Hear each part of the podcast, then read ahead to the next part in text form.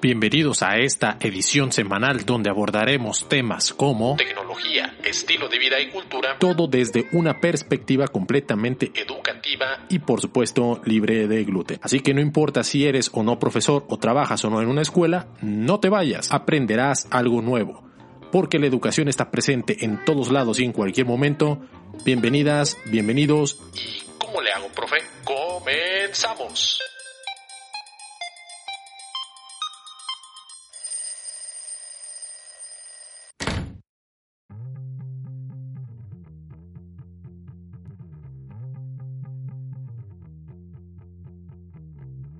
Muy buenos días, muy buenas tardes, muy buenas noches, buenas madrugadas en el horario y en el día y en el lugar que nos estés escuchando, sintonizando este tu podcast, el podcast oficial de la comunidad educativa con el profe. Bienvenido, bienvenida nuevamente y el día de hoy vamos a iniciar con un, un tema que es bastante interesante, que es bastante tendencia y, y tiene que ver mucho no solo con la parte educativa, no solo tiene que ver con la parte tecnológica, tiene que ver prácticamente con todo lo que rodea y lo que implica la vida del ser humano. Acompáñame y descubre el tema del día de hoy. No solo las cosas caducan, sino también las ideas. Durante los días pasados, al estar navegando por internet, encontré una página en, en Facebook que subió unas fotografías de la ciudad donde, donde yo vivo que eran de la, del siglo XX. Un dato curioso, la gran mayoría de las personas que escuchan este podcast son personas que nacimos y crecimos y vivimos gran parte de nuestra infancia, nuestra eh, adolescencia y parte de la juventud en el siglo XX. Y por ahí hay algunos que son siglo XXI que también nos escuchan y para lo cual bienvenidos a, esta, a este su espacio. Y al revisar esta página en Facebook me llamó mucho la atención eh, cómo ha ido avanzando y todos los que nacimos en siglo XX crecimos, eh, como dice la canción de los héroes del silencio, ¿no? Entre dos tierras. Crecimos entre una parte y una forma de vida un tanto, pues más tradicional, sin tantos avances tecnológicos, y lo podemos, y, y es a lo que voy el día de hoy. En esta página salía un cine que hoy en día ya no existe en un centro comercial aquí de la ciudad donde yo radico. Y lo llamativo es que los que nacimos en el siglo XX, recordamos que para ir a un cine tenías que comprar un periódico y al revisar el periódico eh, para, para, ver a qué hora, en qué cine, porque si hay varias eh, sucursales de esa misma cadena, ver en cuál está disponible en español o en cuál está en inglés, con, con subtítulos al español, etcétera, etcétera, etcétera. Entonces, ¿cómo ha ido la tecnología sustituyendo eso que a nosotros nos tocó? Y crecimos, como dice esta canción de Héroes del Silencio entre dos tierras, crecimos entre esa parte donde tenías que revisar un periódico. Hoy las, las jóvenes generaciones, al platicar con ellos en, en las clases, en las actividades o cuando podemos estar de manera presencial, mm, me decían, profesor, bueno, ¿a poco así era? Le digo, pregúntenle a sus papás. Pregunten a sus papás. Y a sus papás si les tocó esa parte también de comprar un periódico para revisar en qué momento se podía ir a un cine, en qué sucursal, e incluso cuando eran las, eh, los debuts o eran las, las premier de alguna película muy, pues que había levantado revuelo, incluso ibas a la taquilla del cine a comprar tus boletos para esa función. Hoy en día hemos visto cómo eso ha ido cambiando a tal grado que desde tu celular, sin tener que sacar una moneda, un billete, todo lo puedes hacer desde tu teléfono móvil. Ahora vamos avanzando en el tiempo. A finales del siglo XX, en la década de los noventas, pues existían profesiones que creíamos que nunca cambiarían. Había máquinas que eran empleadas en ese momento y que ahora en esta primera parte o esta primera década del siglo XXI y la segunda década del siglo XXI ya no existen. Y cuando hablamos de futuro, en, en la parte educativa, en la parte de, de, de todo lo que implica la vida de un ser humano, cuando hablamos de futuro, hablamos sin lugar a dudas de avances tecnológicos. Que estos avances se supone que deben mejorar de una manera muy significativa la calidad de vida de las personas. Simplificar actividades como es el ejemplo que, mencioné anteriormente del cine, que comprabas el periódico y ahora todo lo puedes hacer desde tu smartphone. Revisas en qué, en qué cine hay determinadas películas, comprar, elegir tus asientos, incluso y en algunos lugares puedes casi casi precomprar el combo de palomitas, de refresco o de soda y alguno que otro dulce. El paso de la tecnología nos permite aumentar nuestra productividad en un lapso tan corto de tiempo que es, que es increíble. A todos nos tocó ver cómo llegaron, al menos aquí en América Latina, las computadoras y que tenías que ir a un... Nos tocó el crecimiento a los que somos siglo XX ahorita me estoy poniendo un poco nostálgico, el, paso de el desarrollo de las redes sociales. Una de ellas, ¿cuántos de ustedes no recuerdan eh, MySpace? ¿Cuántos de ustedes no recuerdan Messenger? Los correos que terminaban en, hotmail.com. Los primeros eh, celulares. Los ladrillos, esos enormes que, que tenían hasta una antena. Y antes de los ladrillos había unos, unos beeper, que eran como una especie de tamagotchis, que tú llamabas a un determinado número y le mandaba un mensaje, especie de mensaje de texto. Después vienen estos celulares con la antenita y se vienen reduciendo hasta llegar a unos celulares que en su momento, en la primera mitad de, de este siglo XXI era, wow, tenían pantalla color. Y luego el desarrollo del infrarrojo, que te puedes pasar un archivo de un celular a otro y que tardabas no recuerdo cuánto tiempo en pasarte una imagen, en pasarte de un, de un dispositivo a otro una canción, porque ya para ese entonces ya se podía pasar música en formato MP3 de un teléfono a otro. Eso es algo maravilloso. Luego viene el Bluetooth. Y ahorita las jóvenes generaciones, bueno, todo está en la nube. Todo es con acceso a Internet. Y a nosotros, si querías Internet, tenías que conectar el cable a la computadora y se escuchaba eh, todo ese modem a través de, los cables del teléfono. Entonces hemos visto cómo la tecnología ha ido transformando todas las áreas de la vida de, los seres humanos. Lo vemos eh, incluso en estos momentos de pandemia, como pues ya no es necesario ir a un gimnasio, bueno, por obvias razones, pero tú desde tu celular, desde un dispositivo con acceso a Internet, Puedes hacer una rutina con las cosas que tienes en casa. Puedes contratar membresías, incluso los gimnasios ya están desarrollando aplicaciones y están generando contenido para que puedas trabajar desde casa consumiendo lo que ellos van produciendo, sus contenidos, sus rutinas. Y eso es algo que los que crecimos en el siglo XX y muchas personas es hasta cierto punto inimaginable cómo en 20, 30 años hemos avanzado tanto. Incluso los celulares de la primera mitad de, vamos a decirlo, de la década de los años 2000, 2000, de los 90 al 2010, vamos a decirlo así, las cámaras de esos teléfonos celulares, ¿qué resolución tenían? Y ahora tiene celulares que graban en 4K a 60 frames por segundo, es una bestialidad. Antes nada más había cuántas marcas de dispositivos y ahora hay una gran variedad de marcas de teléfonos que siguen saliendo, que siguen saliendo. Es increíble, es increíble. Entonces hemos visto cómo ahorita lo abordamos desde la parte de la salud, a través del ejercicio.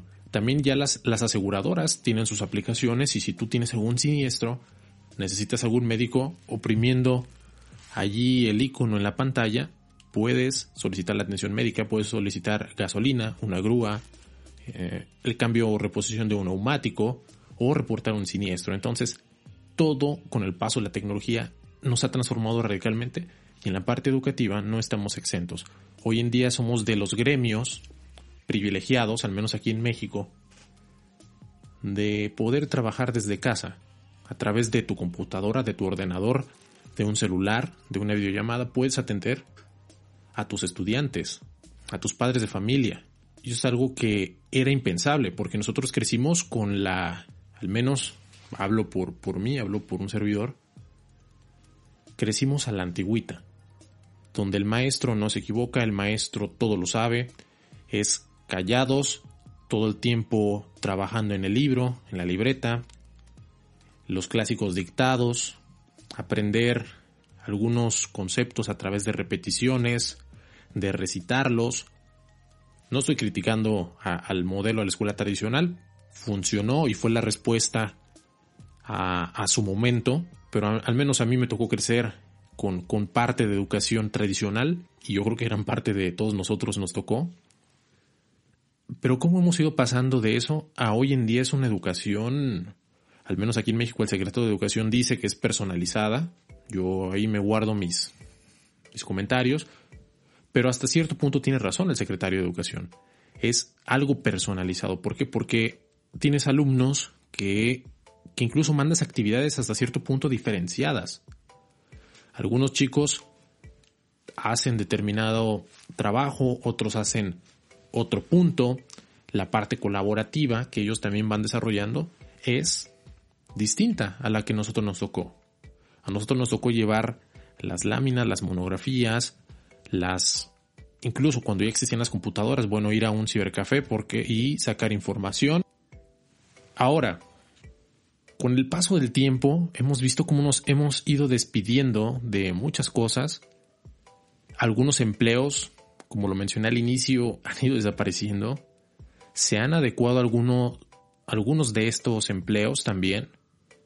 Por ejemplo, y esto me llamó mucho la atención, eh, aquí en México, Sam's Club es una cadena internacional que forma parte de grupo Walmart.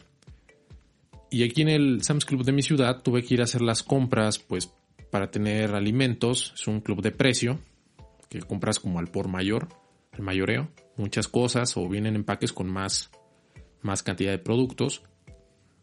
Resulta que me llamó mucho la atención que ya no hay, ya quitaron cuatro cajas y en lugar de las cajas pusieron unos unas pantallas o una especie de, pues sí, son cajas, pero ahora son cajas automáticas.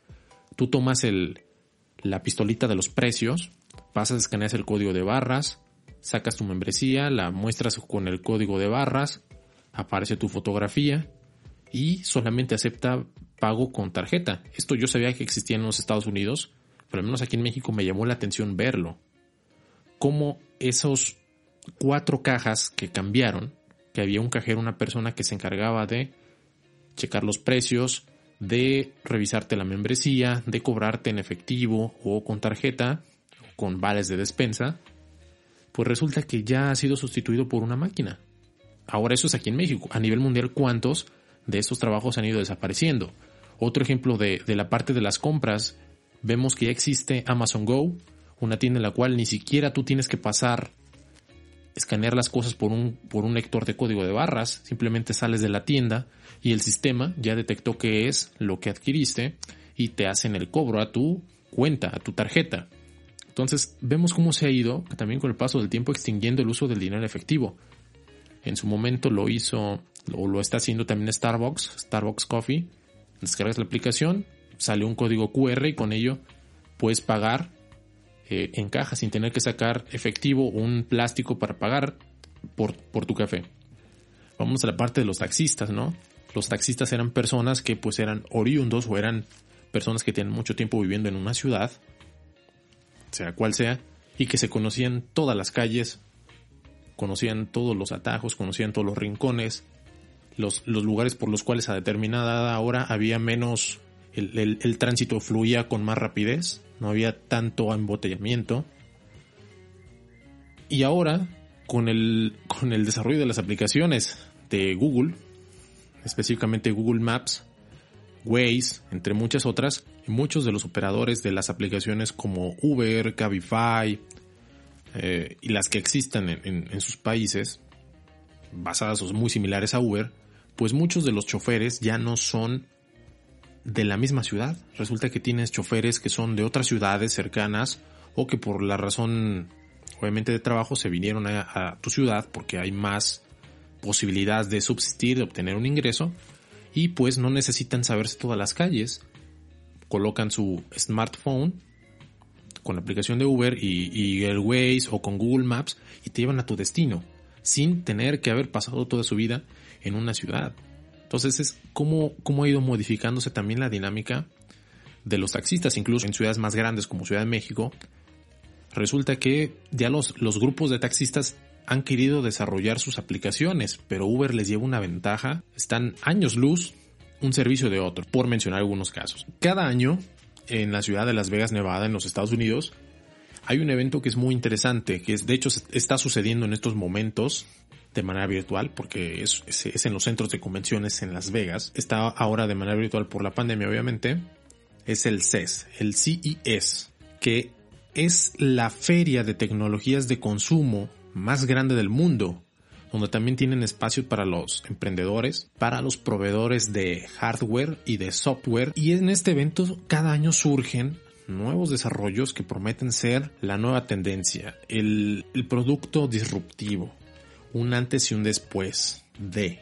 Prometen ser el cambio en su respectiva área porque tienen muchas áreas, tienen la parte de salud, tienen la parte de de, bienestar, tienen la parte también de software, de hardware, de, de, de educación, tienen muchas, muchas, muchas como categorías. Y pues cada quien busca desarrollar, venta una mejora, un producto, un servicio y se presentan en, en el CES, en el Consumer Electronic Show de Las Vegas, pero pasa algo muy curioso, que en ese momento se presentan y parecen ser la, la bomba del mercado, ser lo que va a cambiar nuestra vida para siempre y resulta que con el paso de unos meses, uno o dos años, pues todos estos avances o esos productos que se presentaron rápidamente, aparentemente por ser muy adelantados o por no ser lo suficientemente adelantados, fracasan por alguna u otra razón. Caducan, muchos de ellos son porque están muy adelantados a su tiempo, es decir, están en, son, son anacrónicos, otros porque son inviables por la parte de producción o por el precio de venta, otros porque carecen de relevancia, son muy, son muy, muy, muy bonitos, eh, se ven que son muy útiles, pero no son relevantes en este momento para las personas que piensan atender, atender sus necesidades. Hace cuántos años se presentaron las aspiradoras robot y hoy en día ya las venden en los centros comerciales, las venden en las, en las grandes cadenas y hoy puedes comprar tu, tu, aspiradora robot, la programas y está limpiando mientras tú estás dando clase, mientras estás viendo, viendo la televisión. Como poco a poco muchos de los trabajos se han ido sustituyendo por algunos gadgets. Bueno, que un avance sea posible de poderlo llevar a cabo no significa que vaya a funcionar y eso también lo podemos ver en nuestra parte educativa. No porque podamos, y al menos aquí hablando en México, de pues es una, una triste realidad, no porque tengamos nosotros acceso a Internet, una buena computadora, eh, con una muy buena cámara y, sepamos utilizar las aplicaciones como Google Classroom, Microsoft Teams, Zoom y, ir mezclando algunas otras aplicaciones para darle soporte y atención eh, a los estudiantes, significa que ellos vayan a tener lo mismo. ¿Ok?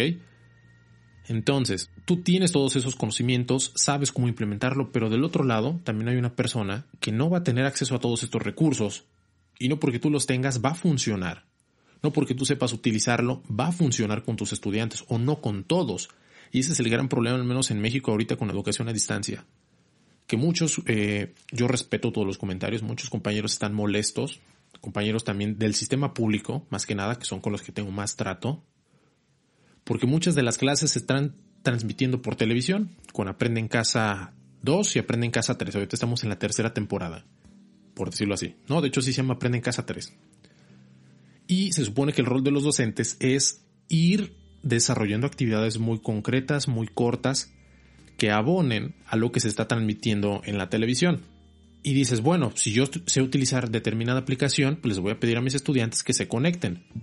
Y ahí es donde viene el jalón de cabellos, pues nada más se conectaron dos, se conectó uno, no se conectó nadie, y empieza también esa parte del desánimo. Entonces, no porque sea posible de implementar en México, que muchos de los estudiantes tienen internet, eso es una realidad, muchos otros no, otros tienen internet a través de recargas y que nada más les, les brinda ciertos megas o ciertas gigas para navegar, pero ellos las emplean para jugar el Free Fire y entre otros, entre otros muchos juegos, pues va a ser que funcione, que sea un éxito. Entonces también hay que ver esa parte del costo-beneficio. Ahora, vámonos a la década de los 90. Nos tocó también a nosotros, como lo había mencionado, personas nacidas en el siglo XX, nos tocó ver el boom de la, de la web.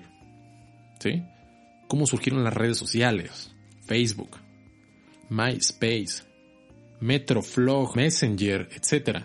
Y, y los expertos en ese momento decían, en algún futuro, estas personas expertos, futurólogos descifrando o leyendo la bola de cristal, mencionaron que pronosticaban que en un futuro el trabajo sería teletrabajo a través de la Internet, donde las personas tendrían acceso a trabajar desde puntos distintos del planeta. Las clases serían a través de, de la Internet, reuniones a la distancia. Y como dice este refrán, pues hoy, año 2021. Cualquier parecido con lo que dijeron estos expertos en su momento, pues es mera coincidencia. Muchos de nosotros tenemos nuestras reuniones con nuestros directivos, nuestras autoridades a través de aplicaciones. Muchos de nosotros veritamos tutoría a través de videollamadas, a través de audios, a través de mensajes, a través de muchas aplicaciones educativas, Edmodo, Google Classroom, etcétera, etcétera, etcétera. Todo está al alcance de un clic. Y actualmente estamos en un mundo hiperconectado, como en el momento lo menciono, que pues hoy puedo reservar mi espacio en el cine, puedo comprar un boleto de avión desde el celular, el boleto del autobús y puedes elegir el lugar, la hora, eh, incluso la categoría del, del ticket que estás pagando. Todo está tan hiperconectado que podemos incluso conocer lugares en cualquier parte del mundo a través de otras personas. Es donde vienen los travel bloggers. Yo puedo ir a China sin haber ido, haber tomado un avión, un vuelo, e ir a, Pekín y lo puedo conocer a través de un travel blogger. Estamos hiperconectados. Puedo comprar mi boleto de un concierto, por cierto. Acaba de anunciar a eh, Enrique Bumburi, va a tener un concierto en, a finales de este mes de enero a través de streaming. Entonces puedes comprar tu boleto. Yo, yo porque digo Enrique Bumburi, porque pues yo soy muy fanático de Héroes del Silencio, de Bumburi más o menos, una que otra canción, pero puedo comprar mi boleto y, y verlo. Puedo pedir comida a una cadena de esas de comida rápida a través de, un, de mi dispositivo usando una aplicación como Uber Eats, Didi Food, Rappi, etcétera, la que existe en tu país. En materia educativa, bueno, ahora muchos de los países y muchos de los gobiernos, los que estamos en servicio público y también el privado, pues el tener una plantilla docente muy amplia, pues ya es un gasto. ¿Qué es lo que van a hacer? Bueno, reducir costos y tratar de implementar sale para los gobiernos, para las escuelas se les sale más barato hasta cierto punto que estemos trabajando desde casa. Porque porque ellos aquí no pagan allá el mantenimiento de la escuela, no pagan el agua, la luz o algunos servicios que se consumían y pues que generaban para las instituciones un pasivo o, un, un, costo por brindar el servicio. Ahora, pues al estar tú en tu casa, pues el agua que si vas al sanitario, pues tú la tienes que pagar. Porque porque vas más veces, porque estás más tiempo, pues es un gasto que tú lo absorbes, no la escuela. El Internet, sientes que está muy lento, pues contratas un paquete que tenga más megabytes, le metes fibra, a fibra óptica a tu casa, le pones los, los rebotadores de señal por todos lados para que siempre tenga señal en cualquier rincón de tu hogar. Y es algo que las escuelas, las instituciones educativas, las autoridades, pues lo están viendo con buenos ojos, es decir, bueno, yo le pago al profesor, a la profesora, al directivo, pero él es el que va a absorber esos gastos para sacar adelante el trabajo. Entonces, pues hasta cierto punto para los gobiernos, para estas instituciones, están pensando seriamente en seguir trabajando a distancia. Lo ha dicho aquí en México el secretario de Educación, Esteban Moctezuma, que para México ya es una realidad. Bueno, él así lo menciona. Estoy parafraseando. El modelo de educación mixto. Es decir, por la pandemia va a haber momentos en los cuales estemos en un salón de clase y va a haber momentos en los cuales estemos trabajando desde casa, como ahora. Que ya será otro tema, que la realidad es que el modelo educativo mexicano no está diseñado para pues para trabajar de manera mixta, pero bueno, él ya visualizan que esta es la nueva normalidad, que va a ser trabajo presencial, trabajo a distancia. Pero ahora la pregunta, ahora, nosotros como profesionales de la educación, como padres de familia, como ahora, nosotros como profesionales de la educación en este momento, ¿cuál debe ser nuestro sitio? ¿Ustedes qué opinan? Es la pregunta que les dejo a todos y a cada uno de ustedes para como tarea para irnos replanteando un poco a poco nuestro nuevo quehacer docente. Bueno, Esto ha sido todo por esta emisión, esperando que se encuentren con bien en estos momentos. Les mando un saludo a la distancia. Hasta la próxima. ¿Y cómo le hago, profe?